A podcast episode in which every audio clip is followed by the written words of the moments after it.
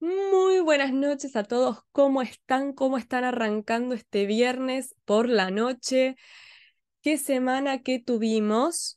¿Qué semana que tuvimos? La buena noticia es que la economía internacional parece haberse calmado, por lo menos por ahora.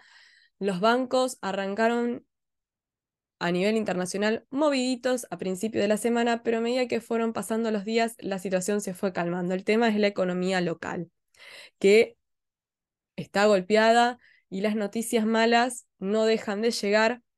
Tenemos las reservas que no dejan de bajar, que no dejan de preocupar, que las ventas del Banco Central se ubican en niveles preocupantes para un primer trimestre del año, es uno de los peores trimestres en 20 años habiendo perforado ya las reservas brutas los 37 mil millones de dólares.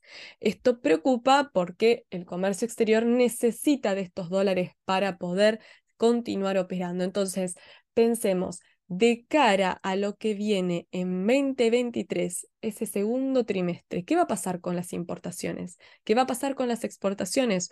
Hubo anuncios vinculados con un dólar agro. También tenemos anuncios sobre quita de beneficios fiscales a las importaciones. Claramente los importadores se están teniendo que poner al hombro el déficit fiscal. Sumado a eso, licitación de deuda en pesos. Hubo la semana pasada y hubo esta semana. ¿Qué diferencia hubo entre la de la semana pasada y la de esta? ¿Logramos quebrar ese horizonte temporal de las pasos? Sí, pero ¿a qué costo? Esa es la pregunta. ¿Qué más? Los aumentos que se vienen de cara al mes de abril. Saladito. Difícilmente la inflación esté por debajo del 6% y hay quienes ya arriesgan por encima del 7%. Marzo fue un mes complicado y todo pareciera indicar que si logramos mantener el piso de la inflación en el 6%, estaríamos haciendo negocio. Pero lo más terrible de todo, lo más preocupante de todo lo que vamos a hablar durante este programa, es que esta semana el INDEC dio a conocer el número de la pobreza y la indigencia para el segundo semestre del 2022. Y realmente ahí vemos el flagelo que la inflación ha generado en la sociedad y que la falta de políticas orientadas a solucionar el problema de fondo está dañando principalmente al grupo más vulnerable que tenemos, a los niños. De todo eso vamos a tratar de hablar en esta hora que compartimos todos los viernes. Pero ahora nos vamos a hacer un breve corte, vamos a escuchar música y nos metimos de lleno con economía y finanzas a la carta. No se muevan de ahí.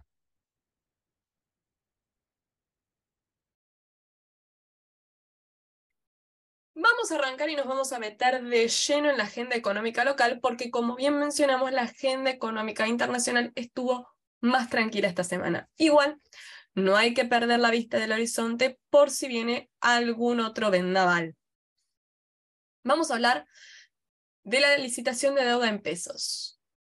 La semana pasada mucho se habló del canje de deuda en dólares que todavía estamos tratando de entender qué fue lo que pasó, si va a avanzar o no va a avanzar, pero hubo licitación de deuda en pesos la semana pasada y licitación de deuda en pesos esta semana.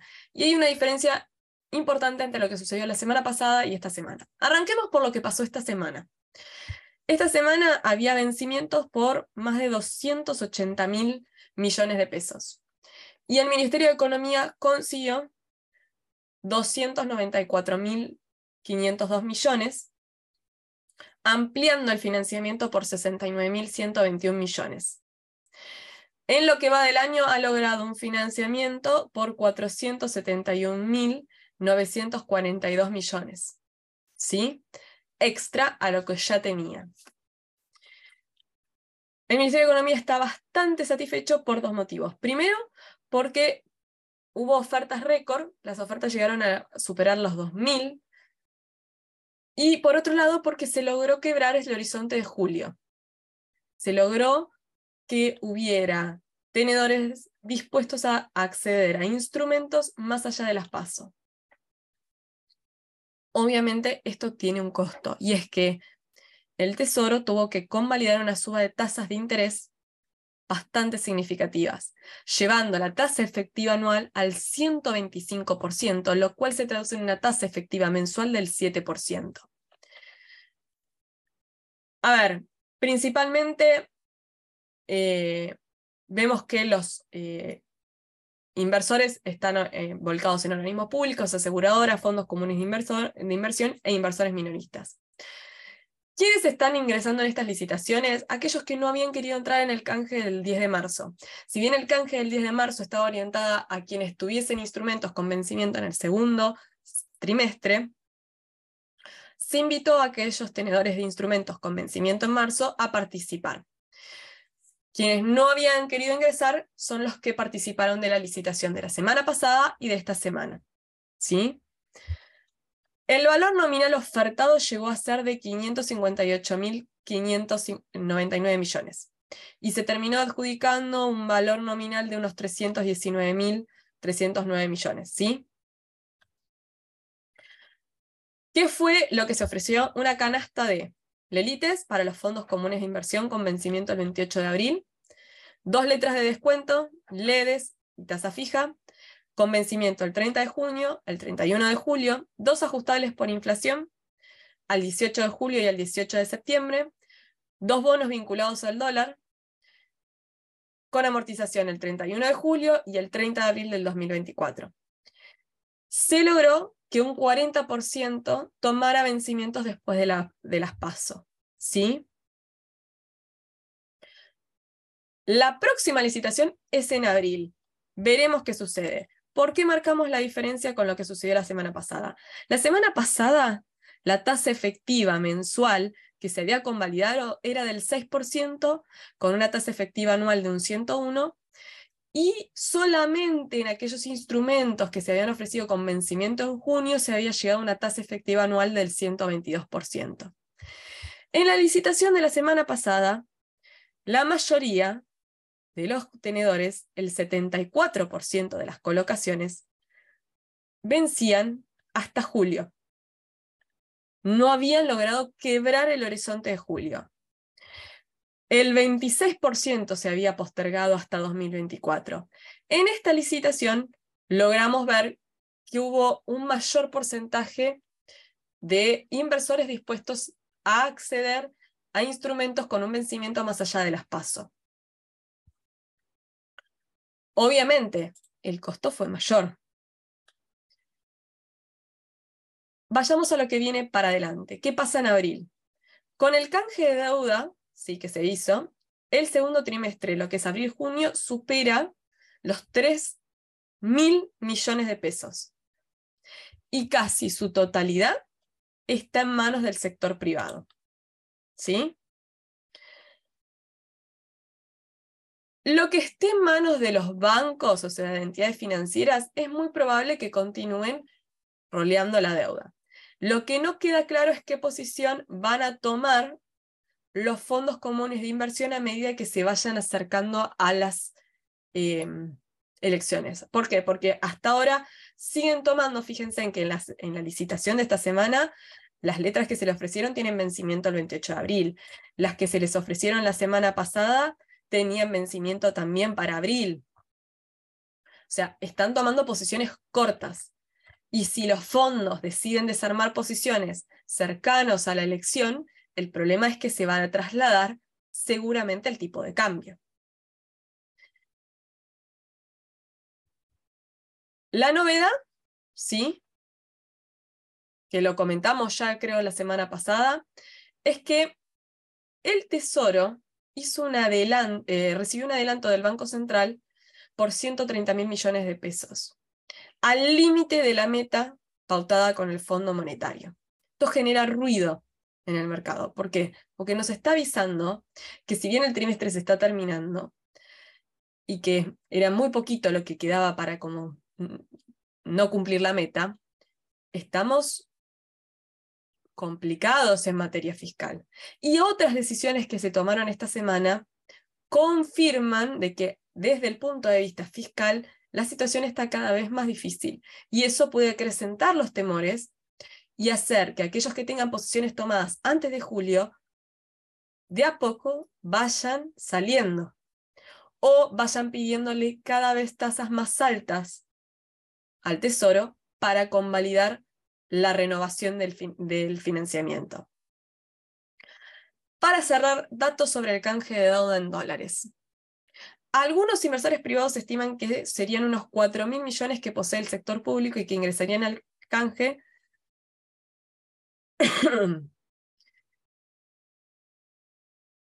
Si realmente se confirma que entregarían a cambio bonos duales, probablemente estos tengan vencimiento a más de 10 años.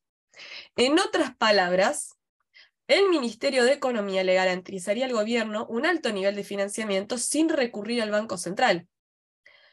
Tenemos claramente a la vista que cuando vemos todas las decisiones que se han tomado la semana pasada y esta, es que lo que se necesita es caja y que las opciones disponibles se están agotando.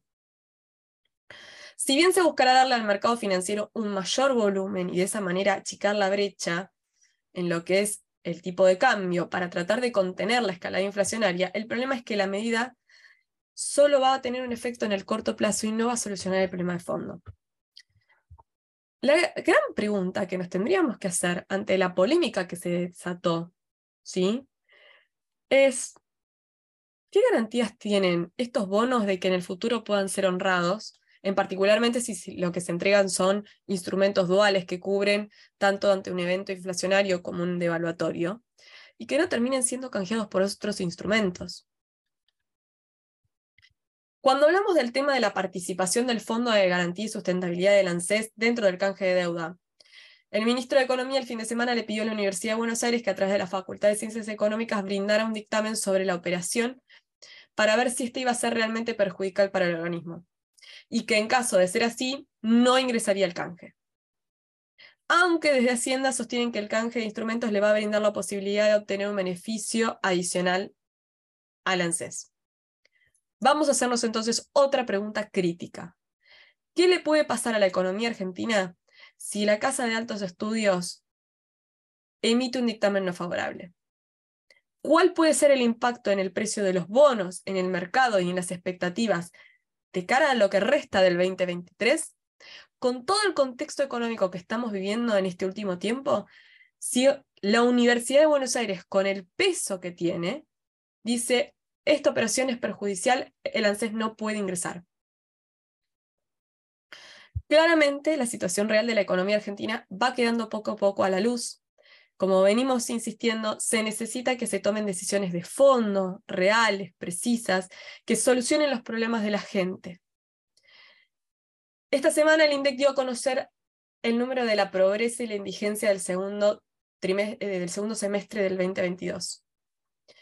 Más allá del dato que es desgarrador y del que vamos a hablar más adelante en el programa, lo más doloroso es pensar que la gente trabaja cada vez más y con su esfuerzo puede obtener cada vez menos. Vamos a un brevísimo corte y ya seguimos con más economía y finanzas a la carta. No se muevan de ahí.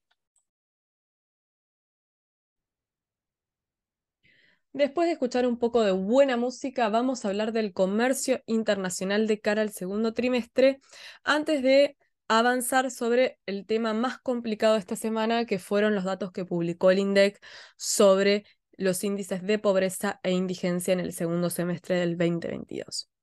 Desde octubre se estableció en la Argentina el CIRA, el Sistema de Importaciones de la República Argentina, y con él los importadores hemos visto cómo se ha desbloqueado un nuevo nivel de intervención que va más allá de afectar a los consumidores y a la industria nacional, porque tiene consecuencias en las exportaciones de nuestro país. El nivel de reservas internacionales netas cada vez es menor. La situación financiera internacional hace prever que lo que viene no es mejor que la situación actual.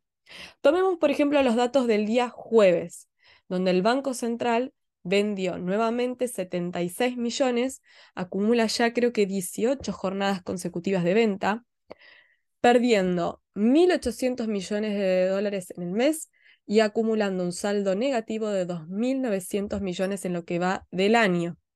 Esto lo lleva a pedir que se aceleren los tiempos del cuarto desembolso del swap que tiene firmado con China, que al ejecutarse tiene un costo anual de un 7%. Tengamos en cuenta que de esta manera las reservas brutas de nuestro país han perforado los 37 mil millones de dólares, estarían en torno aproximadamente de los 36 millones y medio, 36 mil millones eh, y medio, lo cual sería el menor nivel desde fines de septiembre del año pasado. ¿Y qué más? Cuando los operadores esta semana en muchos casos buscaron cobertura y se fueron a mirar el dólar futuro, se encontraron con que había muy poca predisposición de algunos vendedores para tomar la punta. Tengamos referencias. Dólar futuro junio ronda los 265 y diciembre 424.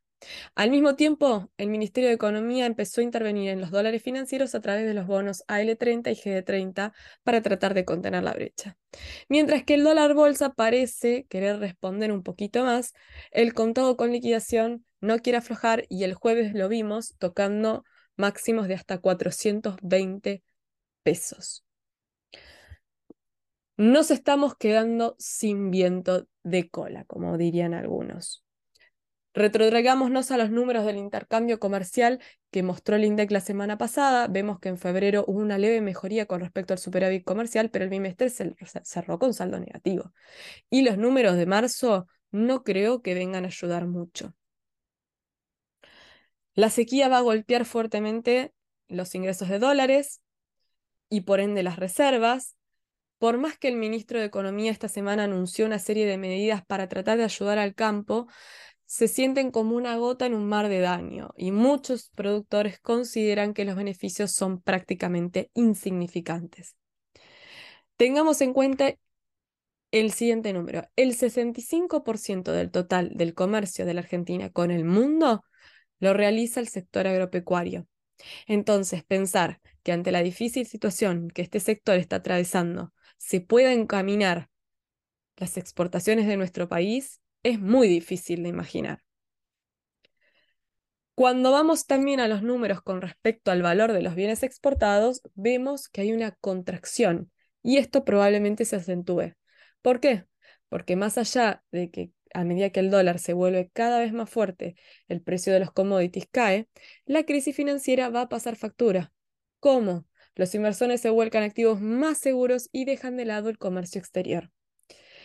La situación del primer trimestre era esperable por cuestiones estacionales y por la decisión de implementar un dólar soja en diciembre, haciendo que se adelanten ventas para aprovechar el tipo de cambio diferenciado. No hay que dejar pasar un dato más que significativo. La Organización Mundial del Comercio confirmó que en 2023 habrá una contracción significativa de las compras en Latinoamérica. ¿Y quién es el principal socio comercial de la Argentina?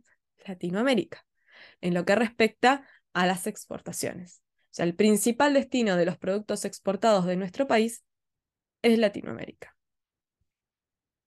Mucho hablamos del impacto que está teniendo la caída de las exportaciones en los ingresos pero poco se está hablando de cómo impacta la dificultad que tienen las empresas industriales en lo que hace a las importaciones, porque al no poder acceder a los insumos importados están teniendo problemas para producir y al mismo tiempo esto impacta en sus posibilidades para vender al exterior. Y esto abarca pymes de diferentes sectores, tanto del textil como del tecnológico.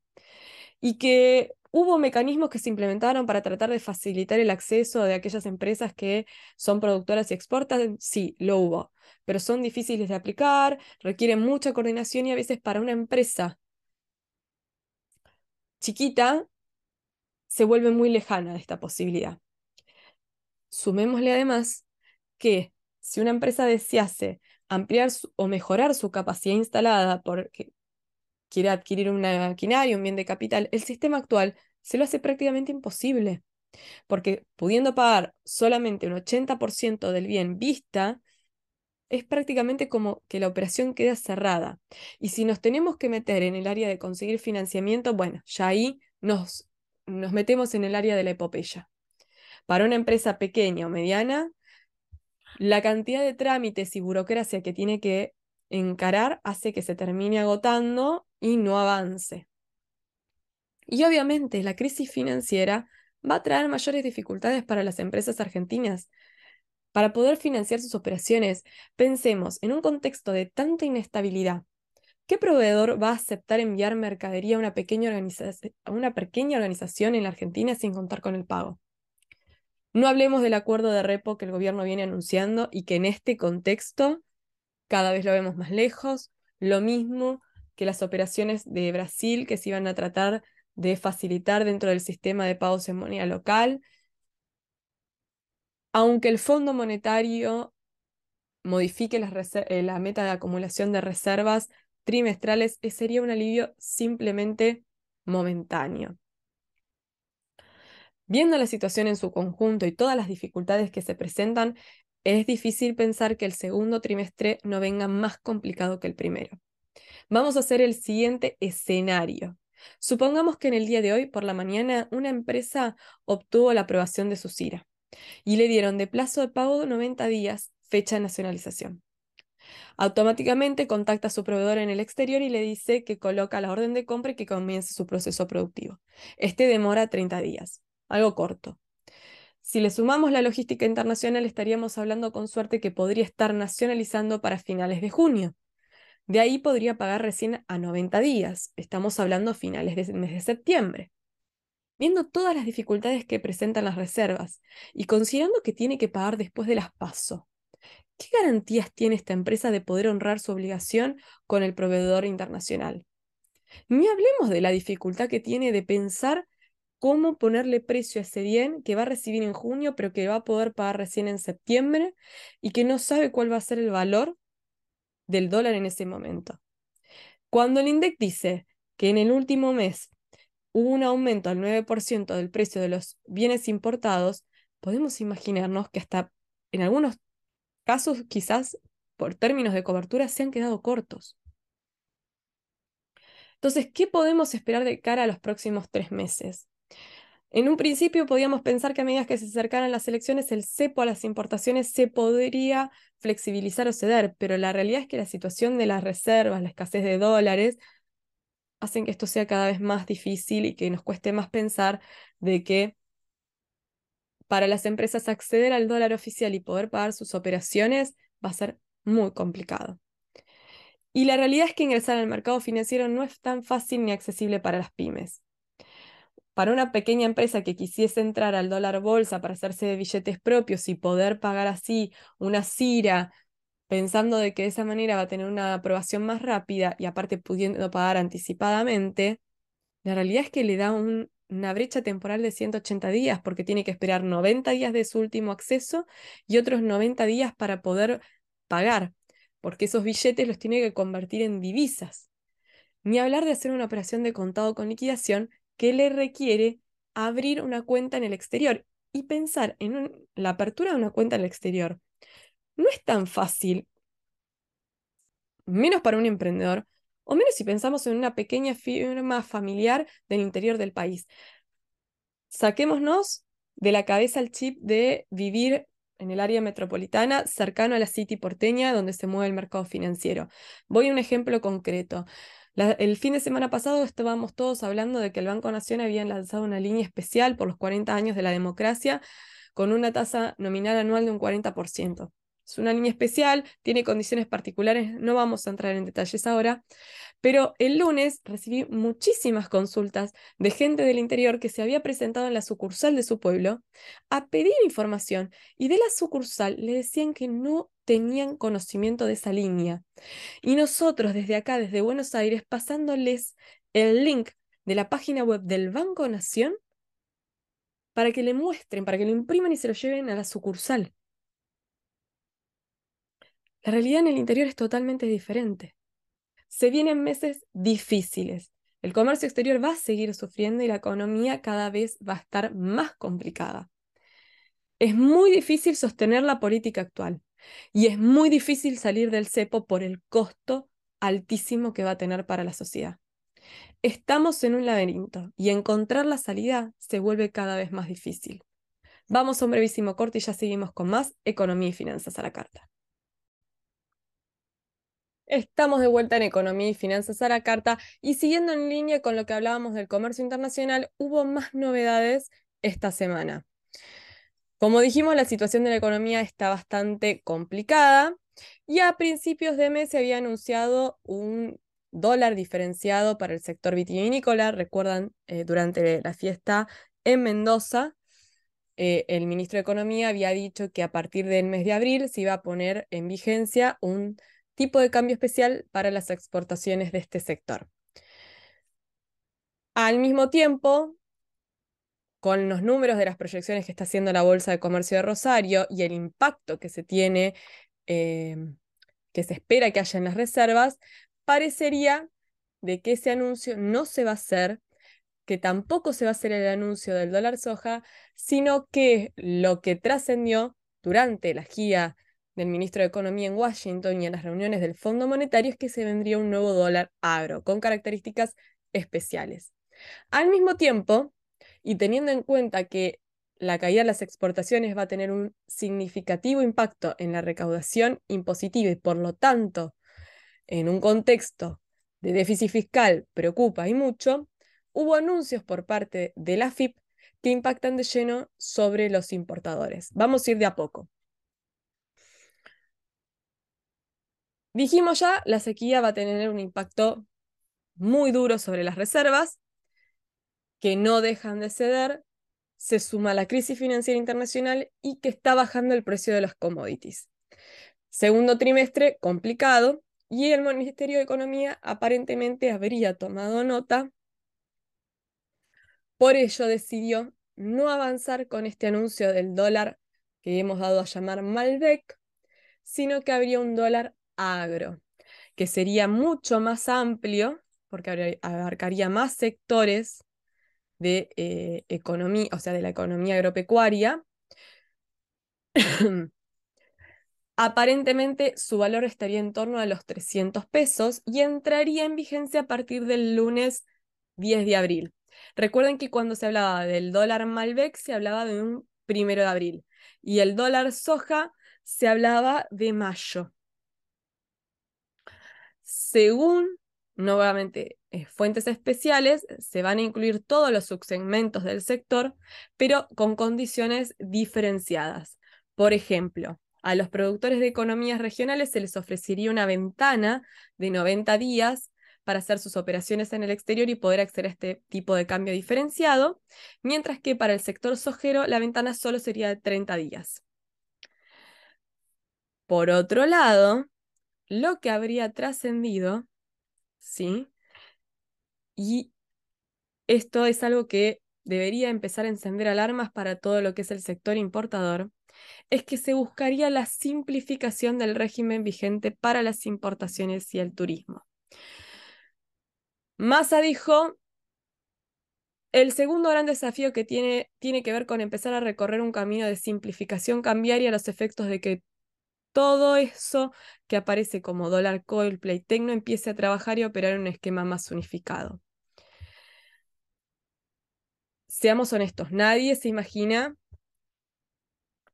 una devaluación, por lo menos no una devaluación en los términos reales de decir, mañana se levanta Miguel Pelle y dice, el dólar oficial no vale más 200 pesos, vale un 40% más, un 60% más. ¿Qué es lo que uno podría leer entre líneas? Que quizás lo que se esté gestando es un desdoblamiento cambiario.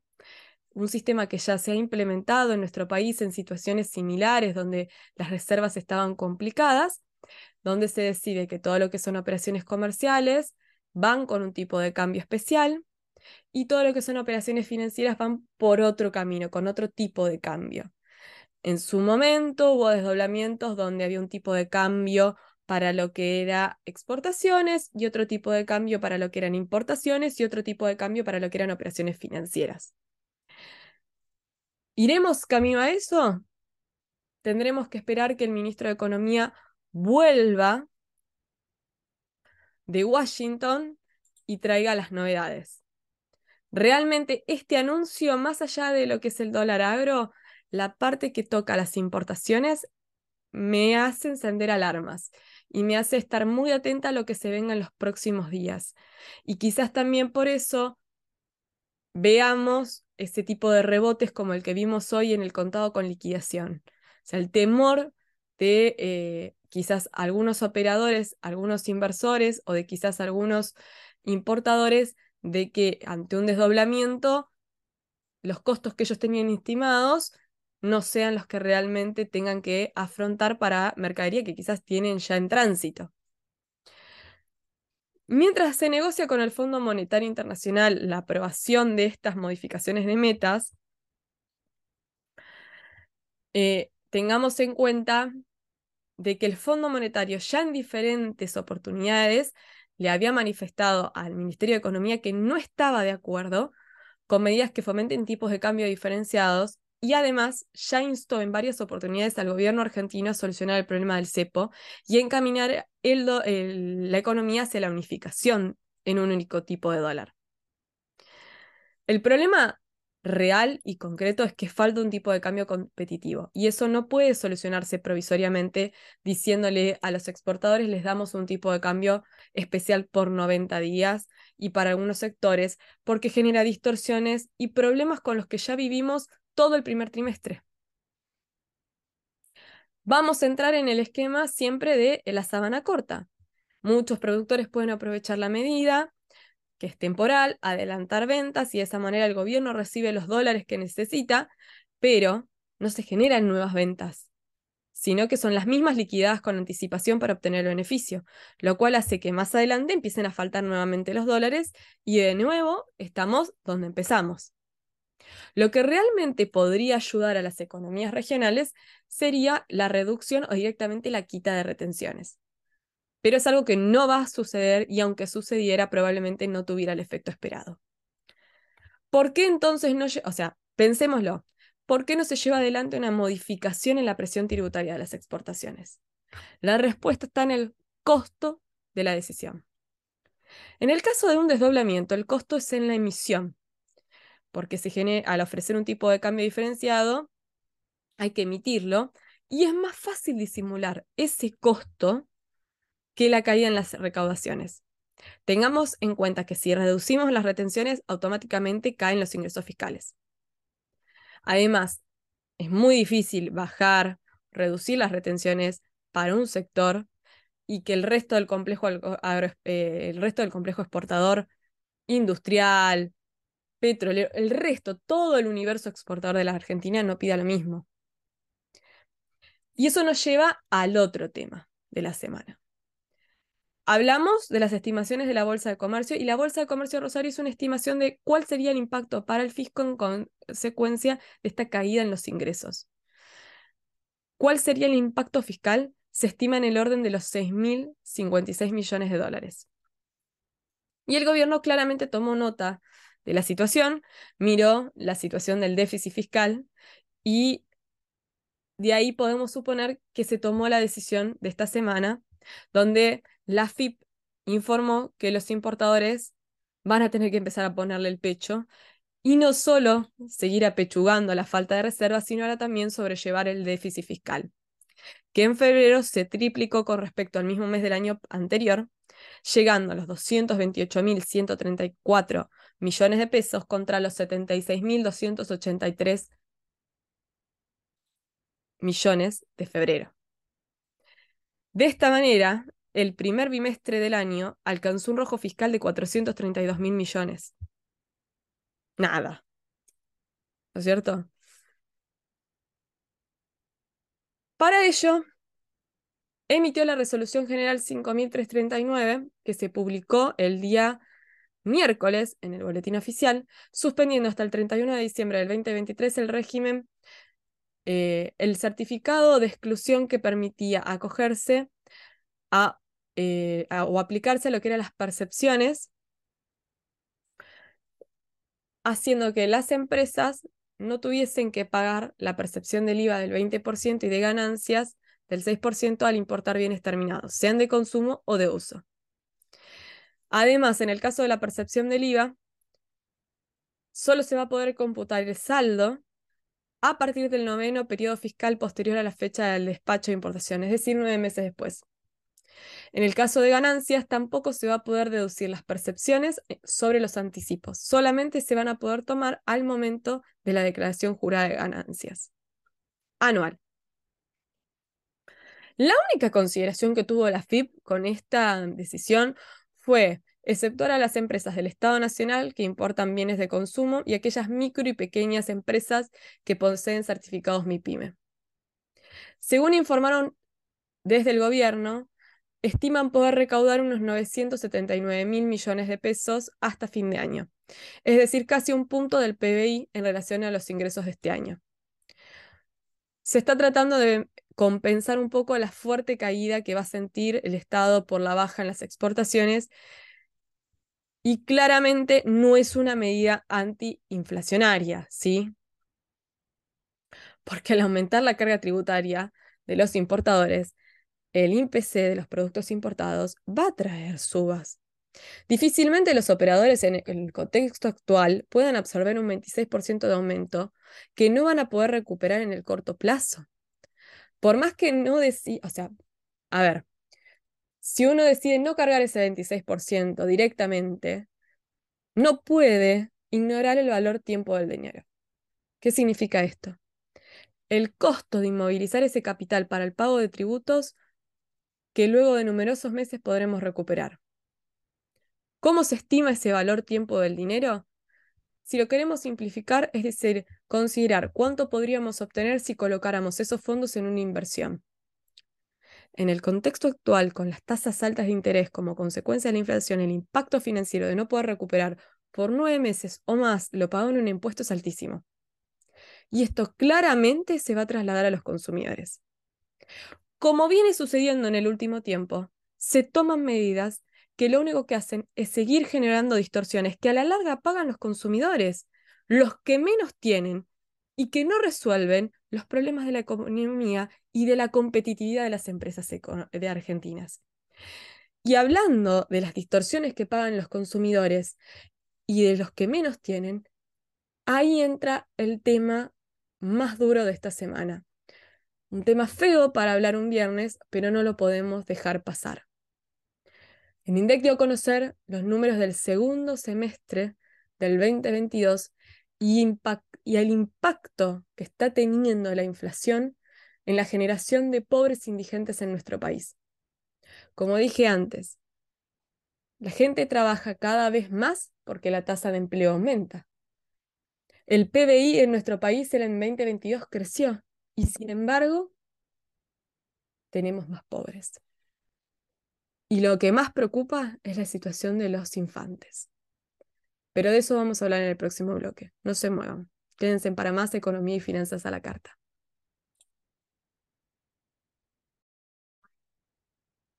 Bienvenidos nuevamente a Economía y Finanzas a la Carta y vamos a hablar del tema más doloroso de esta semana.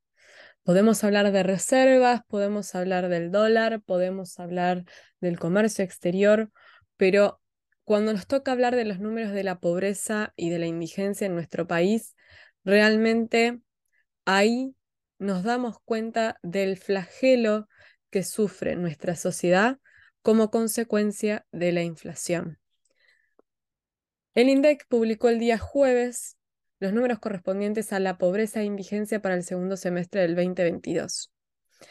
Como yo les mencioné antes, la situación se vuelve preocupante y cada vez más si pensamos que el empleo sube, es decir, baja la tasa de desocupación, y que el PBI en 2022, aunque en el cuarto trimestre desaceleró la, eh, o sea, el crecimiento, manifestó un resultado positivo. Como bien dijimos, la gente trabaja cada vez más, pero la inflación no da respiro. El PBI del cuarto trimestre del 2022 mostró una variación positiva del 1,9% con respecto al igual periodo del 2021.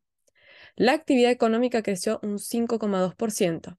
En el último tramo se desaceleró, pero terminó positiva.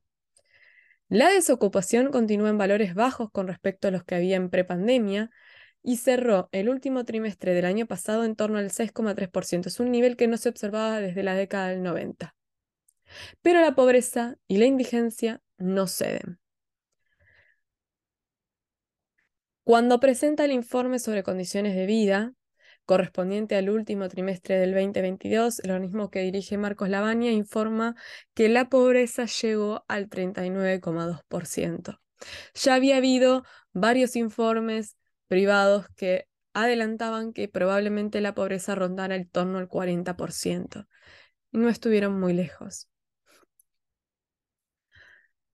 El porcentaje de hogares por debajo de la línea de la pobreza llegó al 29,6% y en ellos reside el 39,2% de las personas. De ahí hay que discriminar que un 6,2% de los hogares se encuentran por debajo de la línea de la indigencia. Esto representa un 8,1% de las personas. Si lo llevamos a términos de individuos, estamos hablando que 11,5 millones de habitantes en nuestro país no alcanzan a satisfacer sus necesidades básicas. Somos 47 millones de argentinos y 11 millones y medio no satisfacen sus necesidades básicas. Sin embargo, hay 2,4 millones de argentinos que son indigentes. Durante el primer tramo del 2022, la pobreza había alcanzado el 36,5% de la población y la indigencia había sido del 8,8%. Si comparamos datos, vemos que si bien la pobreza subió, por algunos puntitos la indigencia habría disminuido. A ver, entre 8,8 y 8,1%, el número en términos de seres humanos sigue siendo dolorosísimo y hace que nos, tengamos que replantear seriamente qué estamos haciendo como sociedad para tratar de remediar esta situación. Si hacemos la misma comparación con el mismo semestre de 2021, la pobreza pasó de estar en el 37,3% al 39,2%. Y la indigencia estaba en el 8,2%, prácticamente igual. O sea que en un año incrementamos los pobres y mantuvimos el porcentaje de indigentes en nuestro país. Recordemos, tanto la pobreza como la indigencia surgen de la capacidad que tienen los hogares para acceder a la canasta básica alimentaria y a la canasta básica total en relación a cuánto les ingresa económicamente. Con respecto al semestre anterior, el ingreso total familiar aumentó un 37,3%. Las canastas regionales promedio aumentaron un 43,5% en lo que es la canasta básica alimentaria y un 44,4% en lo que es canasta básica total. En otras palabras, debido a la inflación, mientras que los productos están subiendo sus precios por el ascensor, los ingresos lo hacen por la escalera tranquilos, calmados y haciendo que cada vez haya más pobres e indigentes en nuestro país. Desde el INDEC remarcaron que aunque la tasa de pobreza aumentó para el conjunto de la población, en el caso de la indigencia, su incidencia en personas disminuyó en promedio por el semestre. Realmente que me volvemos sobre lo mismo. De 8,8 a 8,1, en términos humanos, la diferencia se vuelve insignificante porque no nos podemos olvidar que hay un 8,1% de nuestros habitantes que son indigentes. Y más cuando nos ponemos a analizar por segmento etario. Y ahí es donde más nos duele. Porque el grupo, nuevamente, que tiene mayor proporción de pobres es de personas entre 0 y 14 años. Es decir, estamos hablando de nuestros niños, nuestro futuro, en el, eh, en el caso particular, el nivel de pobreza llega al 54,2% y la indigencia está en el 12%. En el primer semestre del 2022, el número había llegado al 50,9% de niños viviendo en la pobreza. Eso eran 5,54 millones de niños, de los cuales el 12,4, es decir, 1,38 millones eran indigentes. Hoy el porcentaje es de un 12%, nuevamente. No es significativo en términos de personas, en términos humanos. Es grave la situación de nuestro país y nos tiene que doler. Claramente, todas las decisiones que se están tomando en materia económica no están logrando mejorar la calidad de vida de todas estas personas. Por el contrario, el efecto está siendo el inverso. En el caso de los grupos de 15 a 29 años, el porcentaje de pobres es del 45%, de 30 a 64 años es del 35%, y en la población de 65 años en adelante, es decir, nuestros jubilados, nuestros abuelos, el 14% está por debajo de la línea de la pobreza. Yo sé que este no es un tema lindo ni agradable para hablar un viernes a la noche. También hay que tener en cuenta el impacto regional, y eso no hay que olvidarse, porque no es lo mismo lo que pasa en el conurbano bonaerense que en el resto del país. Las mayores incidencias en pobreza se observaron en todo lo que es la región noroeste, con un 43,6, y el noroeste, el NOA, el 43,1. Y la menor incidencia está en lo que es la región patagónica con el 34,7 y en la pampiana con el 36,3. En tanto, en los aglomerados de 500.000 y más habitantes, como en los de menos de 500.000, eh, se observó un aumento de la pobreza de 2,2 puntos y de 4,7 puntos respectivamente, si se compara con el primer semestre.